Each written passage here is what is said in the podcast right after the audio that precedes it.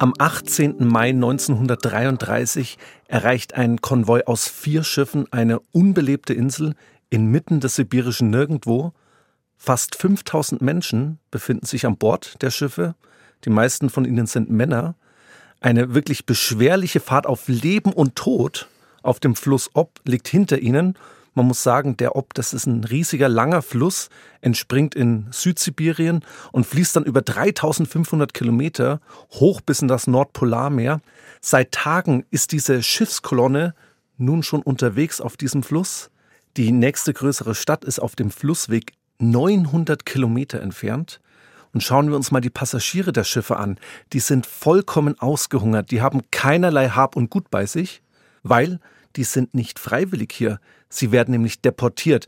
Das heißt, sie wurden gezwungen, ihre Heimat zu verlassen und sollen jetzt in Sibirien eine neue aufbauen.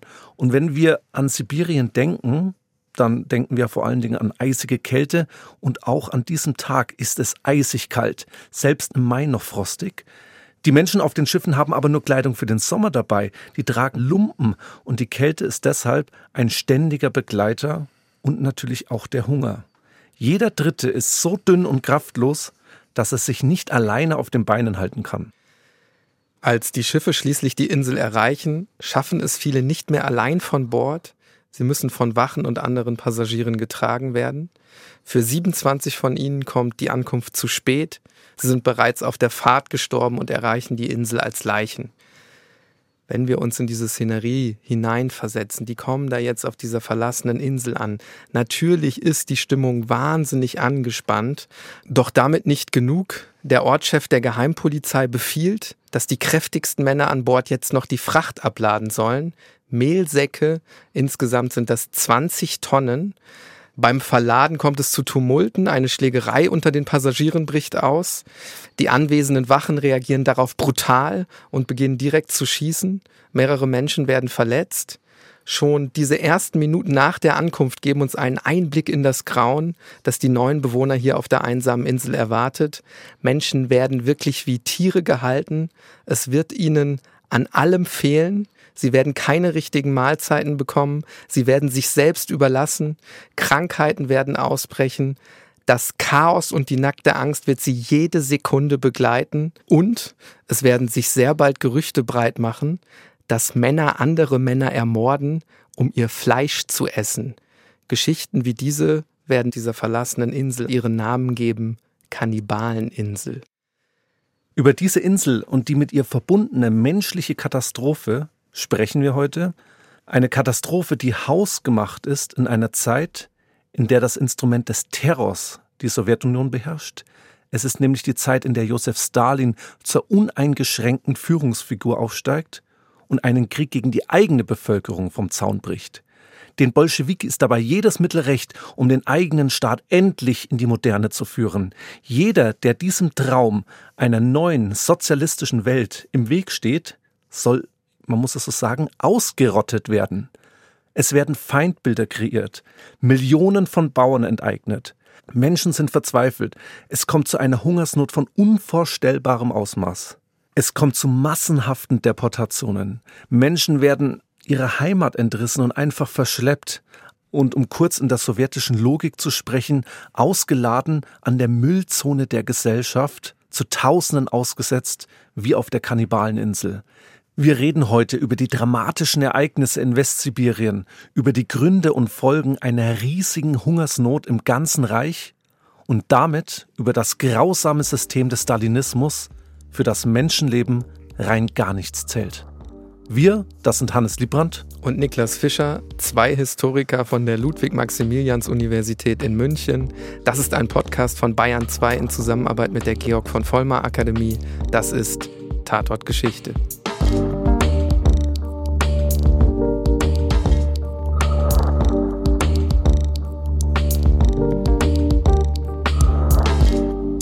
Um genau zu verstehen, was auf Nasino 1933 passiert, müssen wir uns dem heutigen Tatort zunächst einmal geografisch nähern, Hannes. Die Insel liegt in Westsibirien und gehört zur Kommandantur Alexandro Wachowskaja.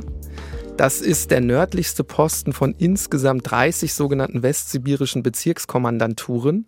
Die nächste größere Stadt, auch das hast du gesagt, übrigens die nächste größere Stadt mit einer eigenen Eisenbahnverbindung ist hier gemeint, die liegt sage und schreibe 900 Kilometer flussabwärts des Ob.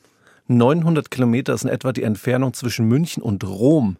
Nur um mal sich diese unglaubliche Dimension zu vergegenwärtigen. Oder die Strecke München-Kiel ist sogar noch etwas kürzer, es sind nur 850 Kilometer. Auch das verbindet man ja immer mit Sibirien, diese endlose Weite, also ich zumindest. Bereits in den beiden Jahren davor sind in diesen Weiten des riesigen Reichs zahlreiche Feinde des sowjetischen Systems zwangsumgesiedelt worden. Welche Gruppen das waren und welche katastrophalen Folgen diese Deportationswellen verursacht haben, klären wir später. Bleiben wir zunächst direkt im Jahr 1933 bei der unmittelbaren Vorgeschichte dieser Tragödie, die sich in Nasino abspielt? Mitte Februar 1933 erreicht Dmitri Sjepkow ein Brief. Dieser Dmitri Sjepkow ist der Kommandeur von Alexandro Wachowskaja und gleichzeitig auch der lokale Geheimpolizeichef. In diesem Brief steht, dass er im Mai, sobald die Schiffe wieder fahren können, insgesamt 25.000 Menschen in seinem Gebiet ansiedeln soll. Wir müssen dazu sagen, dass die Region, über die wir sprechen, wegen der bitteren Kälte nur zwischen Mai und Oktober erreichbar ist. Und trotz der nach eigenen Aussage von Sjepkow irrealen Zahl an Menschen gründet er eine Kommission, um herauszufinden, welche Orte sich dafür eignen für diese Ansiedlung.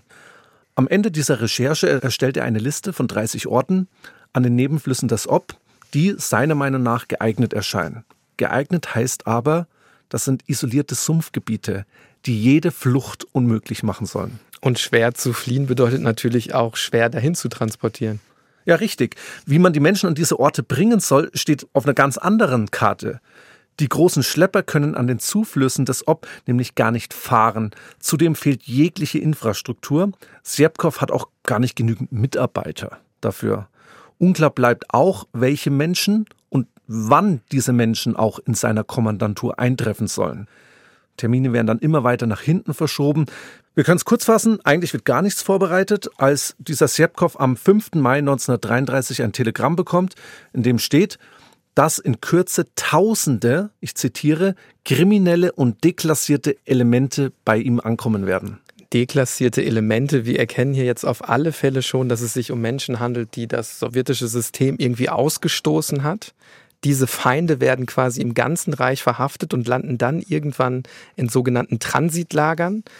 Das Transitlager, was für uns wichtig ist, liegt am Rand von Tomsk. Und das ist eben genau die Stadt, die 900 Kilometer entfernt im Süden von Sibirien liegt, die wir jetzt schon mehrfach hatten. Das Lager ist 1933 eigentlich schon stillgelegt, wird dann eifrig mehr als dürftig wieder reaktiviert. Aber wir können festhalten, dass im Grunde nichts fertig, als die Leute da ankommen. Also die Zustände sind mehr als menschenunwürdig. Und was wir dazu sagen müssen, viele kommen gar nicht mehr lebend dort an, weil sie eben bereits vollkommen ausgehungert sind. Und die, die es schaffen, die hoffen jetzt eben vergeblich, dass sich die Bedingungen für sie verbessern. Schauen wir uns an, woher die Leute kommen, die man nach Tomsk deportiert. Viele aus den Gebieten der heutigen Ukraine, dem nördlichen Kaukasus, den Gegenden an der Wolga, aber auch aus Ferienorten am Schwarzen Meer, wie etwa Sochi, das kennt man äh, sicherlich von den Olympischen Winterspielen 2014. Unter ihnen sind aber auch Menschen aus den Großstädten, wie zum Beispiel Moskau und St. Petersburg, damals natürlich noch unter dem Namen Leningrad bekannt. Wir wissen deshalb so viel davon, weil äh, Quellen überliefert wurden, zum Beispiel ein Geheimdienstpapier, und in diesem Geheimdienstbericht steht eigentlich eine Liste aller Deportierter. Wenn man sich diese Liste anschaut, dann fällt sofort auf, dass sehr viele alte Menschen sich darauf befinden. Einer ist beispielsweise 103 Jahre alt. Es ist ja surreal, dass man solche Menschen dann deportiert in so eine unwirkliche Gegend.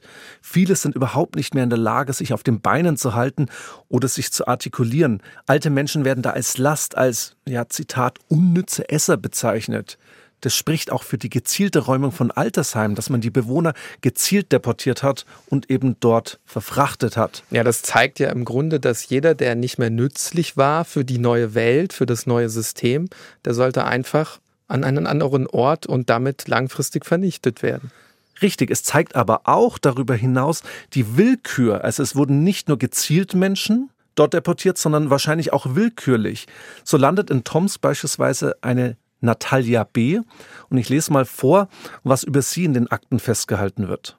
Da steht zunächst, ich zitiere, verhaftet während einer Ratze auf dem Markt von Sochi. Sie wird direkt in einen Zug verfrachtet, obwohl sie zu Hause eine Familie mit drei kleinen Kindern, eines davon im Säuglingsalter hat. Niemand aus ihrer Familie wird darüber informiert. Sie selbst kennt die Gründe ihrer Festnahme auch nicht.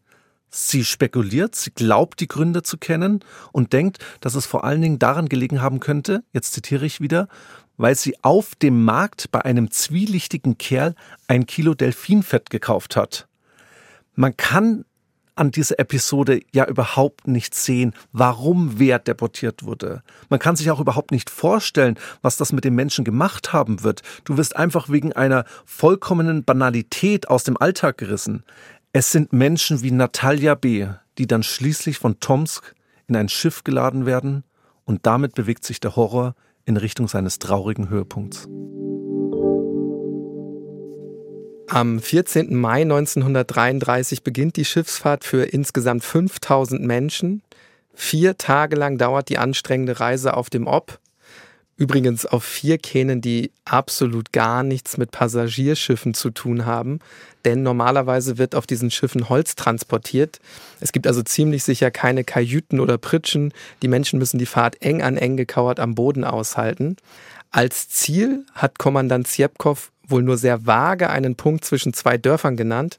Eines davon ist Nasino, weshalb auch die Insel so genannt wird, die eben gegenüber des gleichnamigen Dorfes liegt. Die Entscheidung für diesen Ort hat Sjepkov spontan getroffen.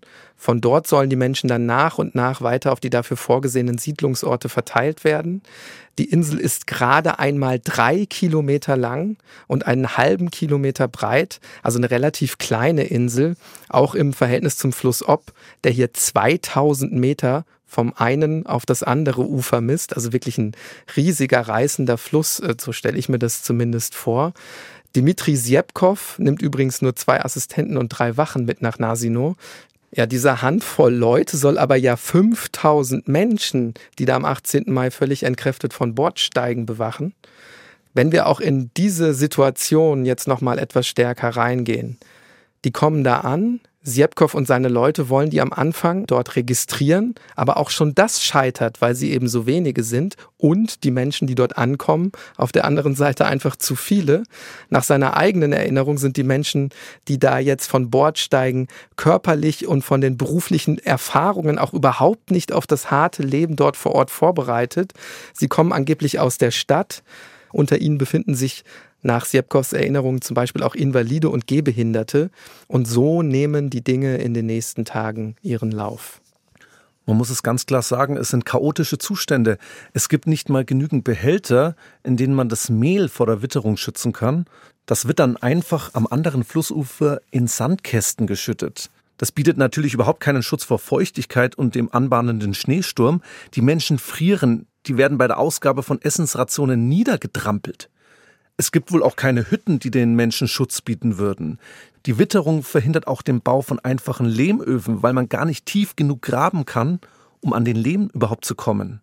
Immer mehr Menschen sterben bereits in den ersten Tagen.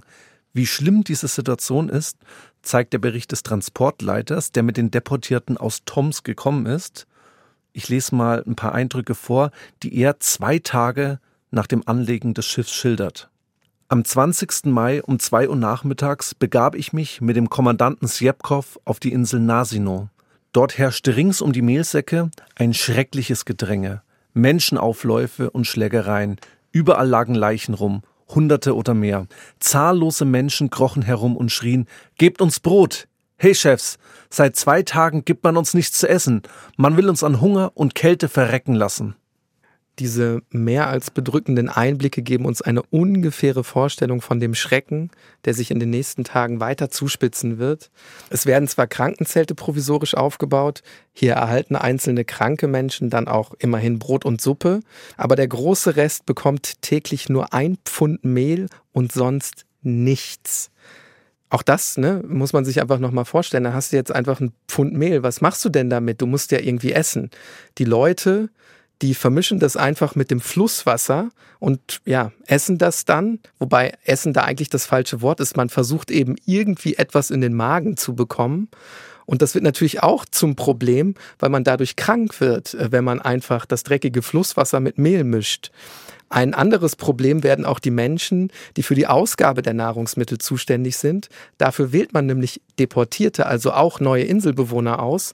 Und die nutzen ihre Macht relativ schnell schlicht und ergreifend aus. Sagen zum Beispiel, ihr kriegt die Nahrung nur, wenn ihr uns Kleidung gebt. Und dann verlierst du eben auch noch dein letztes Hab und Gut, den Mantel, den du brauchst, um nicht zu frieren. Und das alles, das hast du vorhin schon gesagt, bei Temperaturen um die 0 Grad in dieser Jahreszeit. Niklas, jetzt haben wir noch überhaupt nicht über die Wachen vor Ort gesprochen, die nachweisbar grausam und sadistisch vorgehen. Die werden aus den umliegenden Gebieten zur Verstärkung nach Nassino geordert. Jeder, der versucht, bei der Ausgabe des Essens etwas mehr zu bekommen, wird einfach erschossen. Wer fliehen will, wird erschossen. Menschen werden in den eiskalten Fluss geworfen und erdrängt. Diese Liste des Terrors, die geht noch weiter, wollen wir jetzt aber erstmal nicht vertiefen. Schrecklich ist auch die Gewalt, zu der es unter den Inselbewohnern selbst kommt. Denn schon nach wenigen Tagen kursiert ein ganz schreckliches Gerücht. Wir zitieren hier nochmals den Leiter des Transportes. Man sagt uns, die Leute hätten angefangen, Leichen zu essen. Sie würden Menschenfleisch grillen. Die Insel bot ein grauenhaftes, grässliches Bild. Dass es auf Nasino tatsächlich dazu kommt, dafür sprechen auch Berichte von einem Arzt und einigen Gesundheitsoffizieren, die die Insel inspizieren. Ich erspare uns jetzt wirklich mal die Details dieser Berichte, aber die beschreiben da wirklich einzelne Fälle, bei denen aus Leichen die Organe herausgeschnitten werden und dann verspeist werden. Ja, was ich ganz interessant finde, der Bericht, auf den du dich beziehst, der ist ja auch insofern erhellend, als dass da etwas über das Verhalten der Wachen und Befehlshaber steht. Denn die tun überhaupt nichts gegen solche Fälle des Kannibalismus, selbst dann nicht, als die Täter in flagranti, also im Besitz oder sogar beim Verzehr des menschlichen Fleisches erwischt werden. Angebliche Begründung der Befehlshaber, es sei ja überhaupt nicht erwiesen, dass die Kannibalen ihre Opfer auch ermordet haben. Das ist ein bisschen äh, tricky, denn es ist wohl so, dass es im sowjetischen Strafgesetzbuch keinerlei Strafen für Leichenfresserei gibt, wie das offiziell heißt. Das heißt, wenn der Tote eines natürlichen Todes gestorben ist, dann ist es nicht strafbar, wenn man ihn isst. Immerhin Ende Mai werden dann tatsächlich kleinere Gruppen von Männern verhaftet. Ihnen wird die Tötung anderer zu Zwecken des Kannibalismus vorgeworfen. Weitere oder angebliche Fälle von Kannibalismus dazu zählen auch Übergriffe auf Frauen, müssen wir hier wegen ihrer Brutalität im Detail, glaube ich, nicht weiter vertiefen. Wenn wir aber den Kannibalismus, der hier auf der Insel stattgefunden hat, bewerten, dann würde ich da gern dem französischen Historiker Nicolas Wert folgen. Dessen Buch haben wir übrigens als Vorbereitung auf diese Folge gelesen und auch ganz maßgeblich herangezogen. Der weist in seiner Einschätzung zum Kannibalismus auf Nasino darauf hin, dass am Ende eigentlich nur einige Dutzend Fälle bekannt werden. 50 Verdächtige werden vorübergehend inhaftiert, allesamt übrigens Männer vom Land, der Großteil jung und vorbestraft. Und nur elf von diesen mutmaßlichen Kannibalen werden im Juli 1933 durch ein Sondergesetz zum Tode verurteilt und erschossen. Auch wenn der Kannibalismus auf Nasino kein Massenphänomen ist, verschlechtert sich die Situation von Tag zu Tag weiter, vor allen Dingen, weil am 27. Mai ein zweiter Transport die Insel erreicht. Diesmal sind knapp 1200 Menschen an Bord. Einige der Leute, die leiden an Typhus. Es fehlt, wundert jetzt wahrscheinlich gar keinen mehr, an Medikamenten. Kommandant Sjepkov, der selbst ist immer nur sporadisch auf der Insel und am diesen Tag überhaupt nicht da. Er kehrt erst am 31. Mai wieder zurück und ist bis zu diesem Tag über eine Woche abwesend. Bei seiner Rückkehr hat er auch den Befehl des regionalen Parteikomitees dabei. Dieses Parteikomitee entscheidet, jetzt alle Deportierten in den nächsten Tagen auf weitere Orte zu verteilen. Dafür hat Sepkov 20 Boote organisiert die Auswahl der neuen Zielorte ist aber mittlerweile auf fünf Orte zusammengeschrumpft, die teilweise 100 Kilometer flussaufwärts im Norden liegen. Und wieder steht den Deportierten jetzt eine beschwerliche und lebensgefährliche Fahrt bevor. Es ist, nach allem, was wir bislang gehört haben, fast schon eher ein Wunder, dass schließlich knapp sechs Wochen nach ihrer Ankunft auf Nasino noch circa die Hälfte der ursprünglich ausgesetzten Menschen, wir reden hier von circa 3000 Lebenden, in die neuen Orte gebracht werden können. Alle anderen sind tot oder verschwunden. Wer noch lebt, ist allerdings nicht wirklich in einer besseren Situation als vorher auf der Insel, denn auch an den neuen Orten werden die Menschen mit fast gar nichts ausgesetzt, also wirklich nur Nahrung für wenige Tage und leichtes Werkzeug ohne jede Zivilisation in der erreichbaren Nähe. Viele versuchen von hier zu fliehen, ertrinken dabei, werden von den Wachen erschossen oder verirren sich einfach für immer in den Weiten Sibiriens. Die Insel Nasino ist dann bis zum 12. Juni bis auf knapp 150 Menschen geräumt. Ihr Zustand ist so schlecht, dass man sie nicht transportieren kann. So, Hannes, jetzt machen wir hier einen Cut. Wir haben jetzt sehr ausführlich über das gesprochen, was sich 1933 im Mai und Juni auf der Insel abspielt. Was wir aber noch nicht wissen ist, wie konnte es eigentlich zu der Tragödie von Nasino kommen? Wenn wir uns das anschauen, werden wir sehen, dass sich hier eine Tragödie abspielt, die sehr repräsentativ ist für all das, was zu Beginn der 1930er Jahre in der Sowjetunion passiert. Wir befinden uns ja in einer Zeit, in der Josef Stalin einen gnadenlosen Krieg gegen die eigene Bevölkerung vom Zaun bricht und versucht, ganze Gruppen von Menschen für immer auszulöschen. Dieser Kampf beginnt gegen Ende der 1920er Jahre. Das größte Feindbild Stalins sind dabei die Kulaken, angeblich wohlhabende Bauern, die sich nicht in den Dienst der neuen sowjetischen Welt stellen wollen.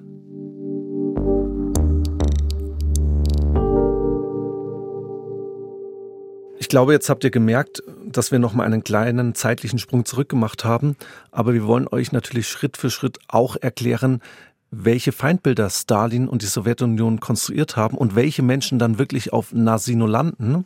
Um das zu verstehen, müssen wir das Ende der 1920er Jahre anschauen und mit Blick auf Stalin gerichtet erkennen wir, dass er zu dieser Zeit wirklich die uneingeschränkte Führungsfigur innerhalb der Sowjetunion darstellt.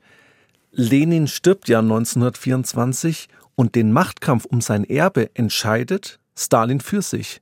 Der Georgier ist ehrgeizig, er will eine Reform der Wirtschaft, er will die Sowjetunion um jeden Preis in die Moderne katapultieren.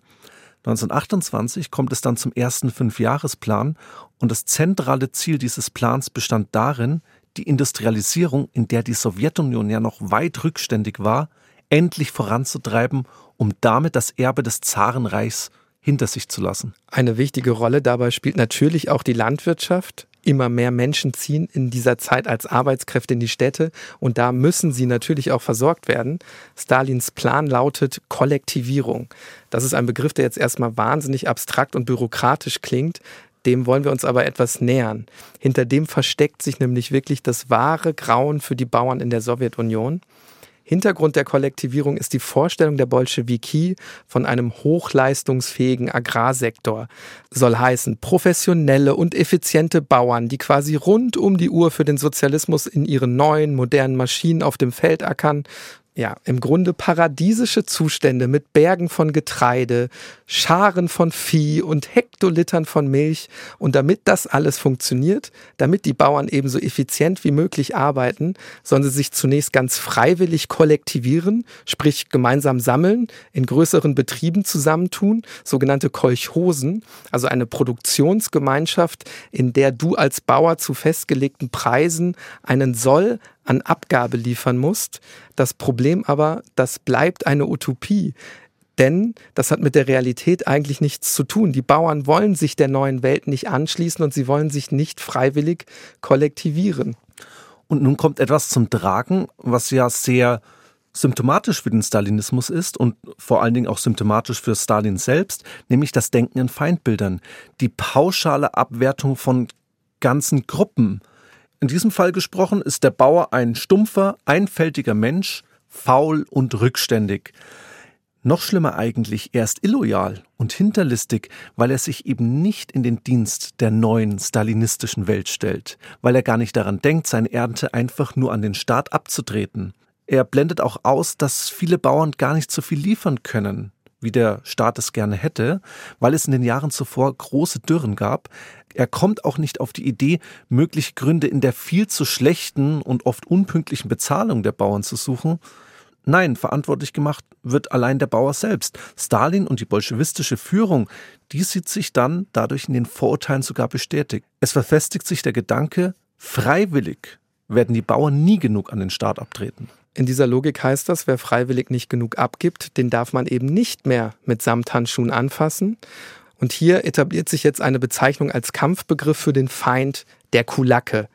Nach der Lesart Stalins sind das aber jetzt nicht nur wohlhabende Bauern, sondern nahezu alle Bauern, die mittel bis sehr große Betriebe haben. Was das heißt, das müssen wir einfach noch mal kurz übersetzen, weil das vielleicht sonst nicht deutlich wird. In der Realität bedeutet das, du bist ein alter und gebrechlicher Bauer, du kannst deinen Hof gar nicht mehr alleine führen. Sobald du dir Unterstützung in Form von einer Magd oder einem Knecht holst, läufst du eben Gefahr, als Kulacke abgestempelt zu werden. Also muss man die Bauern gefügig machen. Man arbeitet mit Sanktionen. Dazu gehören zum Beispiel Steuererhöhungen, Einbehaltung von Saatgut, Enteignung von Land und, und, und. Und was machen jetzt die Bauern, die eben nicht in das Kulackenraster fallen wollen? Sie verkleinern sich, bewirtschaften zum Beispiel eine geringere Fläche. Wer aber kleinere Felder hat, der erntet ja logischerweise auch weniger. Und das bedeutet in diesem Fall nicht mehr Getreide für den Staat, sondern weniger. Ein ja, Teufelskreis, der da entsteht. Nein, es ist nicht nur ein Teufelskreis, Niklas, es ist auch unlogisch. Und diese Unlogik zeigt sich auch beim Viehbestand.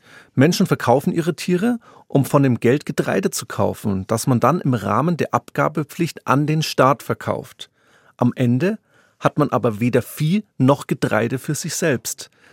Und das ist nicht mehr nur ein Teufelskreis, sondern eine regelrechte Todesspirale, von der insbesondere die kasachische Bevölkerung betroffen ist. Hier gibt es eine sehr lange Tradition der Viehzucht, die jetzt nach und nach zerstört wird. Stalin reagiert aber wie immer. Er wittert überall Kulackenstreiks. Nach und nach verschärfen sich die Maßnahmen und der vorläufige Höhepunkt dieser Maßnahmen ist dann Ende des Jahres 1929 erreicht, als Stalin persönlich erklärt, und da zitiere ich ihn, Heute verfügen wir über eine ausreichend materielle Basis, um den Schlag gegen das Kulakentum zu führen, seinen Widerstand zu brechen, es als Klasse zu liquidieren und seine Produktion durch die Produktion der Kollektiv- und Sowjetwirtschaften zu ersetzen. Im selben Jahr haben die Bauern keine Wahl mehr. Sie müssen sich zusammenschließen. Sie werden also mitsamt ihres Landes, den darauf befindlichen Maschinen und ihrem Vieh in kollektive Großbetriebe zusammengeführt, zum Beispiel eben Kolchosen. Deshalb spricht man aber, weil das unter Zwang geschieht, von Zwangskollektivierungen. Bis in den Sommer 1932 werden sage und schreibe 15 Millionen Höfe kollektiviert sein. Die Bauern selber erkennen darin aber natürlich nichts anderes als das, was es ist. Enteignungen der eigenen Lebensgrundlage und sie wehren sich gegen diese Maßnahmen, zum Beispiel mit Streiks oder Aufständen, wie etwa in der Ukraine. Darauf reagieren Stalin und die Bolschewiki mit Mitteln der Gewalt und mit massenhaften Deportationen. Einige dieser Deportationen werden uns auf die Insel führen, die wir schon kennen, auf die Insel Nasino. Die Brutalität, mit der diese Zwangskollektivierungen durchgesetzt werden, kann man wirklich mit Fug und Recht als Krieg gegen die eigene Landbevölkerung bezeichnen. Bauern wird vorgeworfen, ihre Ernte zu hamstern. Es kommt zu standesrechtlichen Erschießungen. Neben der Enteignung und körperlichen Gewalt gegen die Bauern kommt es auch bald zu sogenannten Zwangsumsiedlungen und dort vor allen Dingen in das sogenannte Kulakenexil, fernab jeglicher Zivilisation. Dafür pfercht man Bauern eng in Waggons zusammen, die eigentlich für Tiertransporte vorgesehen sind. Ein Zentrum dieser Deportationen liegt dabei in Sibirien, das damit einer der Hauptschauplätze der Vernichtung der Kulaken ab 1930 wird. Allein hier treffen 500.000 Verbannte auf eine Gesamtbevölkerung von circa 6 Millionen Einwohnern. Die Folgen sind ja leicht auszumalen. Es kommt zu einer großen Hungersnot und zu ethnischen wie sozialen Spannungen. Zudem muss man sich ja auch die Größe einfach nochmal vergegenwärtigen. Wir reden hier von einer Fläche von zwei Millionen Quadratkilometern. Deutschland würde da über fünfmal reinpassen. Eine Fläche so groß, dass da überhaupt nicht für Recht und Ordnung gesorgt werden kann. Denn wie im ganzen Reich kommt es auch hier immer wieder zu Bauernaufständen, hatten wir schon kurz angeschnitten. Die Menschen versuchen eben, sich zu wehren. Sie schließen sich Banden an.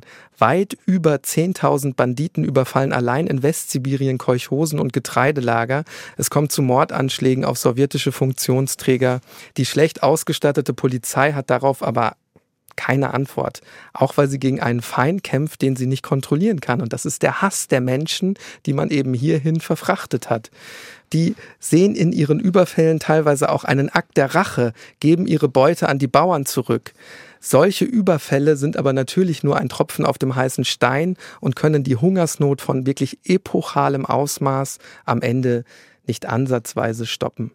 Allein 1932, 33 sterben fünf bis zehn Millionen Menschen den Hungertod in der Sowjetunion. Diese Zahlen variieren natürlich immer, weil man sie schwer auch beziffern kann, aber die Dimension ist ja wirklich schier unbegreiflich. Da liegen Leichen überall einfach am Straßenrand. Hunderttausende setzen sich in Bewegung, um den Hungergebieten oder der drohenden Deportation zu entkommen. Auf die Flucht der Menschen im ganzen Reich reagieren die Bolschewiki in ihrer ganz typischen Art. Man glaubt in diesen Massenabwanderungen eben nicht die verzweifelte Suche nach Nahrung zu erkennen, sondern das Werk von Konterrevolutionären und ausländischen Agenten. Und das sagt Stalin höchstpersönlich.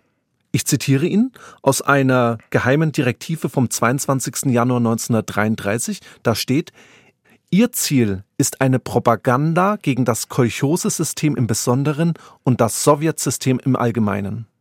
Wir erkennen also, Niklas, dass Hungersnöte, wirtschaftliche Gründe jetzt klar politisiert werden, als Propaganda genutzt werden. Auch der oberste Chef der Geheimpolizei, Jenrich Jagoda, der schon vorher übrigens maßgeblich an den ersten Deportationswellen der Kulaken beteiligt ist, greift jetzt durch, verstärkt in der Folge die Kontrollen auf Straßen und Bahnhöfen. Bauern dürfen keine Bahnkarten mehr kaufen. Menschen werden wirklich zu Tausenden verhaftet und einfach zurück in ihre hungernde Heimat geschickt. Oder eben man schickt sie in die Verbannung, sie werden verschleppt. Damit nehmen 1933 die Deportationen wieder an Fahrt auf und dabei rückt einmal mehr die Weite Sibiriens in den Fokus der Funktionäre. Das zeigt sich bereits im Februar 1933, als ein umfangreicher Plan für die Deportation von insgesamt zwei Millionen Menschen nach Sibirien und auch nach Kasachstan vorgelegt wird. Der Plan wird unter anderem eben auch wieder von Jenrich Jagoda mit ausgearbeitet und weil du das vorhin hattest, ausländische Agenten, Konterrevolutionäre, Feindbilder sind eben nicht allein Bauern, das zeigt der Plan ganz eindeutig. Jagoda erklärt auch, dass auf Basis der Erfahrungen der letzten drei Jahre, in denen nach seiner Aussage schon zwei Millionen Kulaken verschleppt worden sind, nun die Zeit gekommen sei, hier zitiere ich ihn, sämtliche Elemente, welche die entstehende Gesellschaft verunreinigen, zu deportieren. Man kann diese Zahl der Menschen, diese Deportierten systematisieren, gruppieren. Es gibt insgesamt sechs Gruppen. Wir müssen wirklich sagen, das ist jetzt Beamtensprache. Ich gehe die mal einzeln durch. Niklas, du kannst ja versuchen, die einzelnen Kategorien einzuordnen. Beginnen wir mit erstens. Das sind Kulaken, die bisher noch nicht, Zitat, entkulakisiert worden sind. Das ist jetzt erstmal relativ einfach. Also alle Kulaken, die man in den ersten Deportationswellen nicht bekommen hat. Zweitens, Bauern, zitiere, welche die staatlichen Pläne zum Naturalsteuereinzug und andere vom Staat beschlossene wirtschaftspolitische Kampagnen sabotieren. Ja, das klingt jetzt schon deutlich abstrakt, aber hier geht es eigentlich um nichts anderes als um Abgabenormen. Also die waren ja verpflichtet, Fleisch oder Getreide abzugeben und das war eben immer viel zu hoch so dass die Bauern die Naturalsteuer gar nicht zahlen konnten. Und darauf bezieht sich eben jetzt hier diese Gruppe. Drittens dann Kulaken, die sich in Betrieben und auf Baustellen verstecken oder vom Land geflohen sind. Ja, es gibt ja eine große Landflucht im Rahmen dieser Deportationen. Also Bauern ziehen zum Beispiel in die Städte, äh, die werden immer größer, wachsen an und das versucht man eben einzudämmen. Und deswegen werden diese Kulaken hier als gesonderte Feindgruppe ausgewiesen. Viertens, Individuen, die im Zuge der Säuberung der Westgrenze der UdSSR ausgewiesen worden sind. Hier geht es um Grenzgebiete, zum Beispiel in der westlichen Ukraine, wo mit dem Label des Kulaken gebrandmarkte Bauern zu Tausenden wegen ihrer angeblichen Zugehörigkeit zu polnischen aufständischen Organisationen verhaftet werden. Das zeigt einfach Stalins unglaubliche Paranoia vor ausländischen Agenten. Hier eben dann die polnische Gefahr. Auch das hatten wir ja vorhin bei den Feindbildern. Ja, und es zeigt vor allen Dingen auch, dass die Bauern zu Propagandazwecken missbraucht werden. Fünftens, städtische Elemente, die sich geweigert haben, im Rahmen der Operation zur Einführung von Pässen die Städte zu verlassen. Das ist auch etwas sehr Wesentliches, denn in den Städten wird 1933 ein eigener Inlandspass ausgegeben. Warum macht man das? Weil man eben damit versucht hat, die Landflucht der Bauern einzudämmen. Die haben nämlich so einen Pass gar nicht bekommen. Und wenn sie jetzt ohne Ausweis in der Stadt erwischt werden, dann gelten sie als illegal und können dann eben verschleppt werden. Und sechstens, Personen, die zu einer Strafe von bis zu fünf Jahren verurteilt wurden, Davon ausgeschlossen sind Elemente, ich zitiere, die unter einem gesellschaftlichen Gesichtspunkt besonders gefährlich sind. Ja, also eben wer keine besonders hohe Strafe von über fünf Jahren bekommen hat, ist hier ganz wesentlich. Auch das muss man verstehen es ist eine Zeit, in der, weil man eben ganz viele Menschen ins Gefängnis steckt, die auch wirklich aus allen Nähten platzen. Und um die Gefängnisse zu leeren, fängt man jetzt an, die Häftlinge mit diesen, ich nenne das jetzt mal milderen Strafen, eben zu Tausenden auch zu deportieren. Das ist eigentlich das, was hier dahinter steckt. Ja, und vor allen Dingen sieht man auch, dass durch diese Kategorisierung ja eigentlich jeder oder fast jeder zum Feind des Systems werden kann. Die Definitionen sind ja richtig vage gehalten. Und das eröffnet natürlich die Spielräume, mögliche, angebliche, vermeintliche oder tatsächliche Gegner für immer eben zu deportieren. Diese Willkür, von der du jetzt gesprochen hast, ähm, die ist, glaube ich, nicht so das große Problem für die Verantwortlichen vor Ort in Westsibirien. Die haben ganz andere Sorgen, nämlich dass wegen dieser riesen Bandbreite an möglichen Feindbildern einfach viel zu viele zu ihnen geschickt werden denn äh, Sie wissen ja, die Gebiete bei sich zu Hause, die können jederzeit außer Kontrolle geraten, haben wir drüber gesprochen. Es entwickeln sich Banden, es ist ein sehr ausgeprägtes Banditentum und das ist der Grund dafür, warum sich gegen Jagodas Plan Widerstand regt. In der Folge wird immerhin erreicht, dass die Gesamtzahl der zu Deportierenden für Westsibirien um die Hälfte auf nur noch 500.000 Personen gekürzt wird. Niklas, 500.000 Menschen. Stell dir mal diese Masse an Menschen vor. Und vorher war ja eine Million gedacht und trotzdem bleiben so viele übrig, die da deportiert werden. Kann man sich kaum vorstellen. Irgendwie. Ja, und was macht jetzt wohl die Regierung in Moskau? Die sagt, wenn jetzt nur die Hälfte der Leute kommt, dann brauchen wir euch vor Ort ja auch nicht so viele Mittel zur Verfügung zu stellen. Eine Logik, die dann wirklich in die Katastrophe führen wird. Denn noch viel stärker als dieses Kontingent, was wir jetzt angesprochen haben, wird von höchster Stelle auch die Leistung gekürzt, werden die Mittel gekürzt, die zur Umsetzung des ja immer noch astronomischen Plans, wir reden von 500.000 Menschen, gebraucht werden. Also so Dinge wie Transport- und Versorgungsmittel. Dazu zählen zum Beispiel Traktoren, Pferde, Mehl, Saatgut und, und, und. Wir sehen an dieser Stelle recht gut, dass der Weg in die Katastrophe von Nasino auch durch das Handeln der obersten politischen Führung geebnet wird.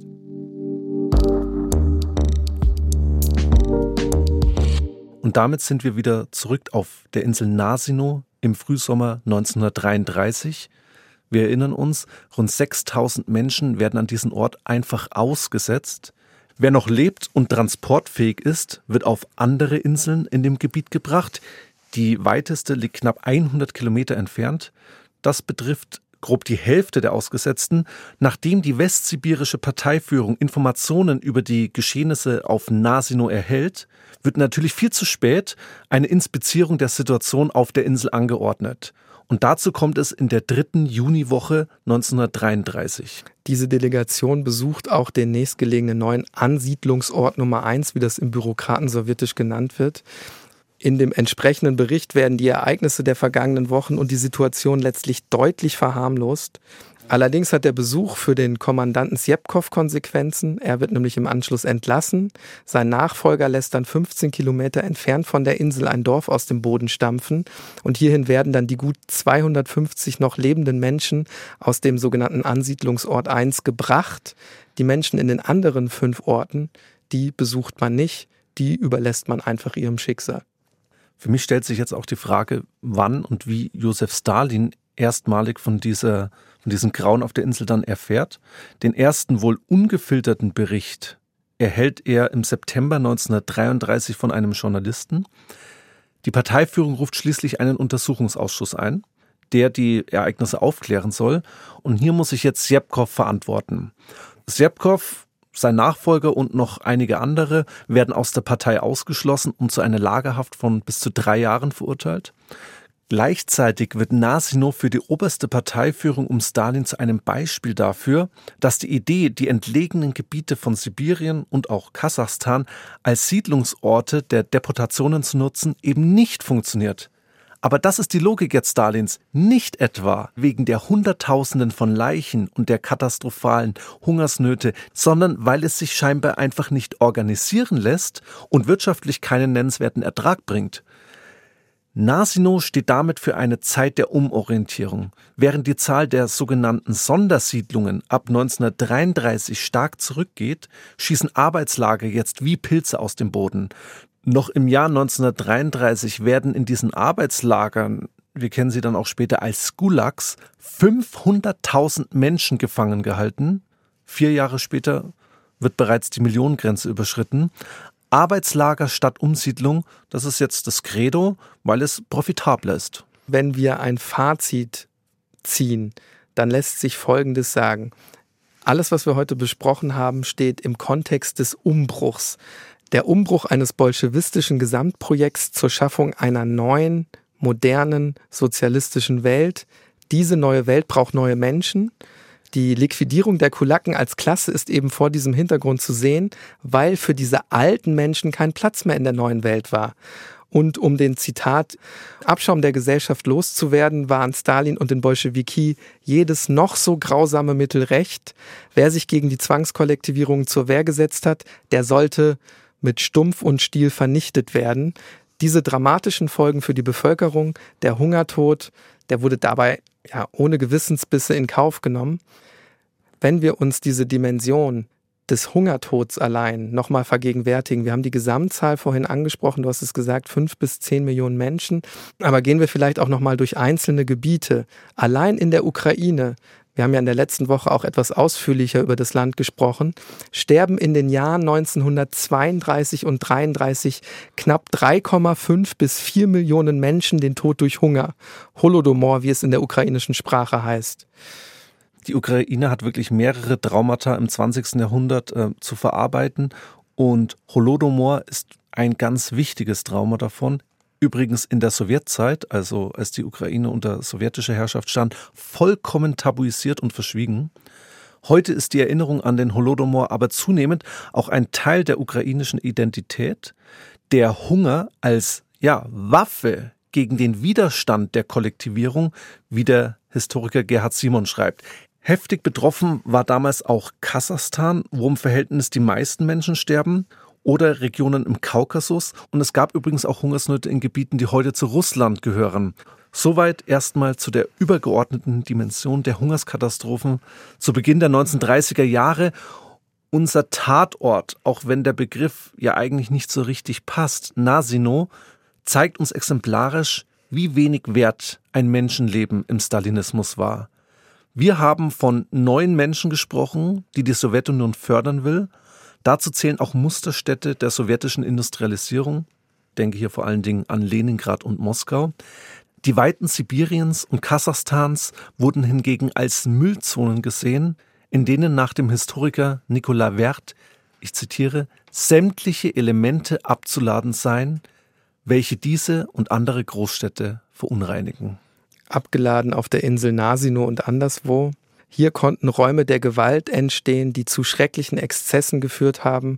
Oder wie der Journalist, den wir vorhin schon kurz angesprochen haben, Wassili Velitschko, in seinem Brief an Stalin schreibt, auf der Insel Nasino hat der Mensch aufgehört, Mensch zu sein. Er hat sich in einen Schakal verwandelt. Ja, Hannes, damit sind wir am Ende der heutigen Episode angekommen. Für die Bevölkerung in der UdSSR geht der Terror aber natürlich auch weiter nach 1933 und auch der Hunger kommt während des Zweiten Weltkriegs wieder, als die deutschen Invasoren die Sowjetunion überfallen. Vielen Dank auch an Anastasia, die uns die heutige Folge vorgeschlagen hat. Es war keine leichte Kost, wie die meisten Tatorte, die wir in dieser Staffel besprochen haben und auch in der nächsten Staffel besprechen werden. Wir hören uns im April wieder. Abonniert am besten unseren Kanal, dann verpasst ihr auch nicht unser Comeback quasi oder die nächste Staffel.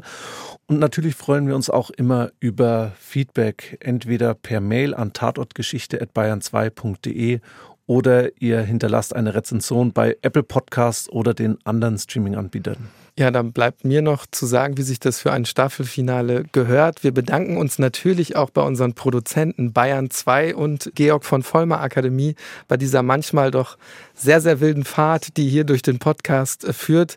Es ist für uns beide sehr, sehr arbeitsintensiv. Wir haben natürlich noch einen Hauptjob, Hannes. Wir sind Historiker. Die Folgen dauern einfach sehr lang in der Vorbereitung. Deswegen ist die Pause etwas länger. Seht uns das nach. Zuletzt möchte ich, möchten wir uns natürlich auch bei euch bedanken. Wir bekommen mittlerweile relativ viel Feedback. Die Tatortgeschichte Familie wächst und wächst und wächst. Darüber sind wir sehr, sehr froh. Deshalb möchte ich euch sagen, vielen Dank für das immer fleißige und eifrige Hören. Wir sind auf jeden Fall dann im April zurück.